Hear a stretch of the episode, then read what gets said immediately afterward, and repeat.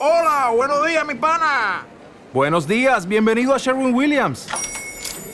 ¡Ey! ¿Qué onda, compadre?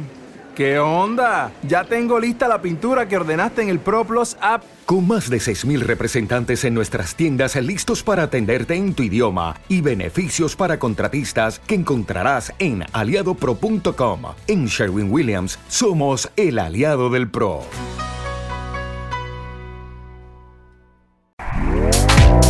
Este podcast forma parte de Evox Originals. Disfruta de este avance.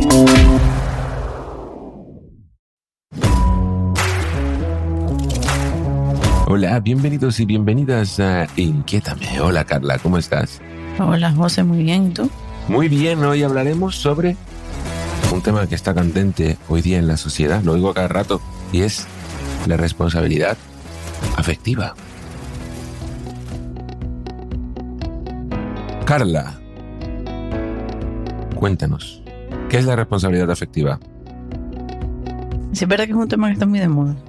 por, eso, Sí. por eso tocaba, ¿no? Se escucha mucho, ¿no? Pones Sí. cualquier programa de televisión está. No, Sí, sobre todo en base a las relaciones se está escuchando mucho. Eh, la responsabilidad afectiva se refiere a tener en cuenta los sentimientos de los demás. Eso es empatía, ¿no? Sí, también, evidentemente, siempre tiene un, un componente importante de empatía. Tener en cuenta los sentimientos, las opiniones, las expectativas de los demás en general. ¿Nos das un ejemplo de irresponsabilidad afectiva? O sea, algo que, una acción que sea irresponsable a nivel afectivo. Pues uno de los extremos de irresponsabilidad, por decirlo así, afectiva, sería el, el famoso ghosting este que también está escuchándose bastante. ¿Qué quiere decir? Tú estás manteniendo una relación con una persona y de repente esa persona, mm, sin explicación ninguna, pues desaparece. Se va. Literalmente desaparece, deja de hablarte, te bloquea o lo que sea y no sabes absolutamente nada de ella, no sabes qué pasó y eso deja en la persona una huella de dolor y de frustración y de incertidumbre mm, brutal. ¿Cuál dirías, porque a mí me traba, en tu opinión, qué es eh, la diferencia entre la empatía y la responsabilidad afectiva? Esta es una buena pregunta porque yo creo que sí es verdad que la responsabilidad afectiva conlleva un importante grado de empatía. ¿no? Eh, la empatía en sí, que es ponerse en el lugar del otro, digamos que es una acción más cognitiva, por decirlo así. Y la responsabilidad afectiva, tal y como yo lo entiendo, es ya un, digamos, llevar a cabo mediante la empatía los actos, el respeto por la otra persona, digamos, ya más a nivel conductual, ¿no? A mantener esa relación con esa responsabilidad constante no un acto de empatía determinado. No sé si me explico. Sí. De todas formas, hay una cosa curiosa.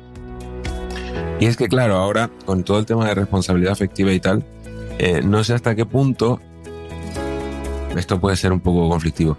Echamos siempre los balones, los balones fuera, quiero decir. A ti te pueden insultar, ¿no? Eh, evidentemente hay extremos como el ghosting y demás, pero luego están los insultos que también eh, no insultar es responsabilidad afectiva, ¿no?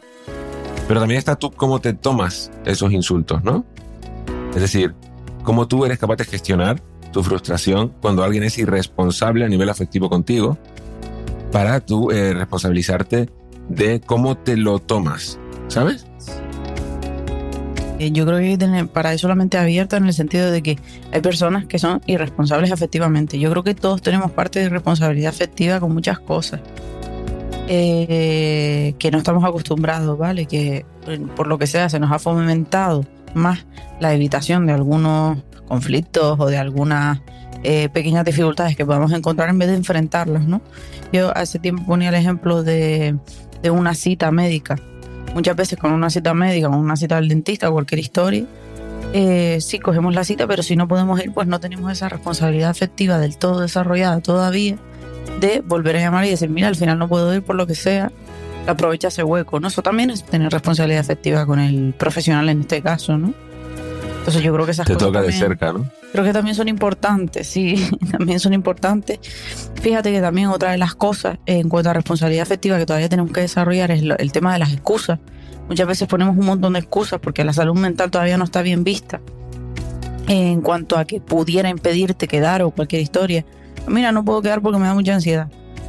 Ahora mismo eso mm, está todavía en pañales, todavía estamos diciendo, pues mira, no, no me encuentro bien, mira, sí que mm, eh, estoy malo, estoy resfriado, eh, yo qué sé, cualquier historia mm, que metemos una excusa física, que las excusas mentales todavía no están bien vistas, ¿no?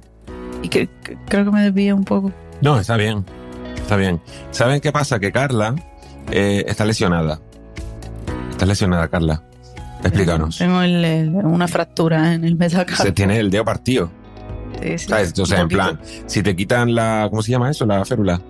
Si te quitan la férula, el dedo te cuelga. O sea, No tanto no. te cuelga, tía, te cuelga. O sea, Eso sí da- baila. de Sí hace- baila un poco. mueves la mano así y, y el dedo va como para otro lado, ¿sabes? Baila, baila un poco. No te voy a decir y que no. claro, se lesionó porque se pone a hacer cosas, pero más se lesionó sin, querer, obviamente. Y, mm, y, y claro, la tenemos aquí despistadilla, yo también, igual. eh, pero bueno, es la vida, ¿verdad?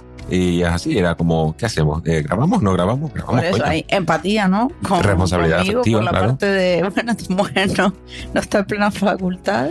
No, nunca lo has estado, pero una broma. Ahora menos todavía. Y entonces, eh, y responsabilidad afectiva en el sentido de que, oye, pues. A ver, de todas formas, que aquí hay mucha gente que estará escuchándome y no sabrá el tema, pero Carla y yo eh, nos llevamos muy bien, ¿vale? O sea, somos, eh, nos llevamos muy bien. Entonces, nos hacemos muchas bromas. Y hay veces que le digo cosas en plan, no, no, estás, no cuerda o cosas así, pero de- de coña, ¿vale? Eh, además, yo siempre he sido muy responsable a nivel afectivo, ¿no?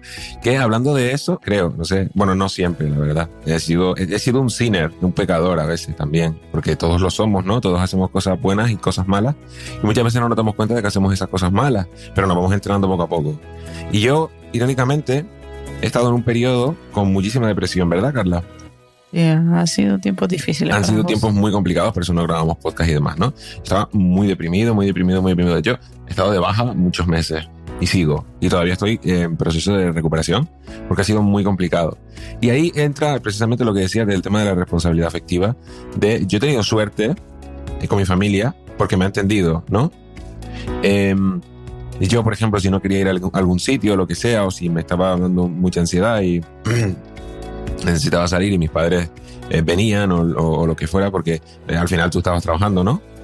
Eh, pues, porque vivimos juntos los dos, Carla y yo. Entonces, pues, el tema es que mm, me entendían mucho y había mucha responsabilidad afectiva. Ahora bien, también hay mucha irresponsabilidad y evidentemente hay gente que dirá, "Eh, este tío es un débil a nivel mental, ¿no? Y yo acepto que haya personas que, que piensen así porque no dejo que, que me afecte sus pensamientos. Es decir, no le doy la importancia em, que ellos querrían tener, ¿verdad? Claro, la, la idea es que mm, iba por ahí lo que iba a decir el. el Lo sé, por eso te eché un cable. Para eso estamos. Que sí es verdad que, oye, mm, yo creo que nosotros todos tenemos que entrenar la, la responsabilidad que sí es verdad que tenemos que tener la mente abierta a que no todo el mundo tenga las mismas habilidades o al final tampoco todo el mundo prioriza entrenar lo mismo o trabajar lo mismo, ni todo el mundo ha desarrollado la misma capacidad de empatía. Hay familias, desgraciadamente, en las que la empatía se ha desarrollado muy poco, por no decir nada. Y si e- ese niño o esa niña no ha obtenido de pequeño empatía, tendrá que desarrollarla de una manera más dificultosa por su propio pie. Que otra cosa que ya tus padres te la inculquen desde peque, ¿no? Con que conste que la responsabilidad efectiva no solo es con las personas que mantenemos un vínculo, también es con las personas que estamos creando un vínculo o incluso si no, no lo tenemos también. Igual que decíamos de la relación profesional con el dentista o con quien fuera. O con eh, cualquier persona de la calle. Hay no alguien. Carla, que me hace sonreír más que mi novia. Mi dentista. Dentista.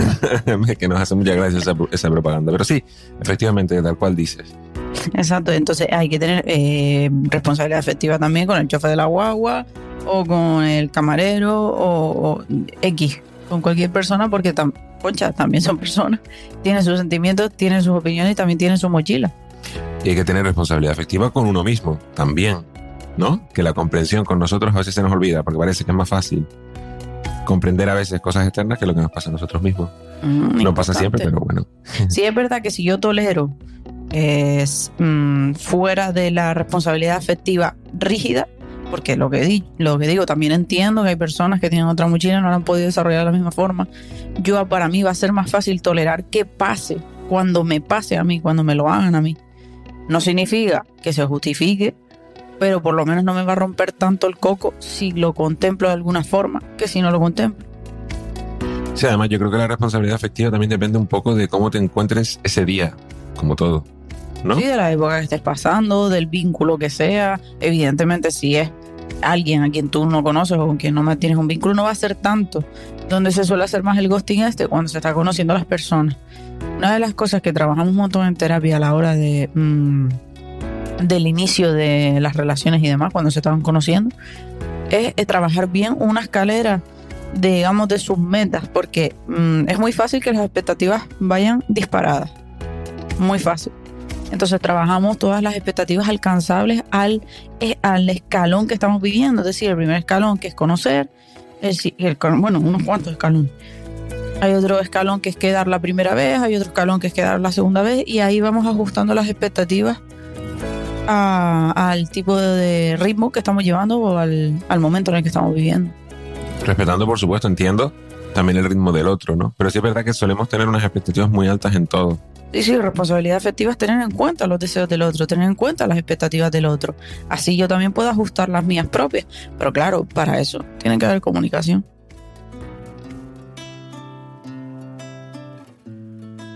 Pretender que nos lean la mente, Carla. La gente tiene la sensación hoy día de que somos telépatas. Que de repente somos magos y por tanto esperamos que los demás sepan qué nos pasa sin expresarlo. Eh, claro, entiendo, esto también es irresponsabilidad afectiva, ¿no? Eh, sí, es verdad. ¿Te está gustando lo que escuchas? Este podcast forma parte de Evox Originals y puedes escucharlo completo y gratis desde la aplicación de Evox. Instálala desde tu store y suscríbete a él para no perderte ningún episodio.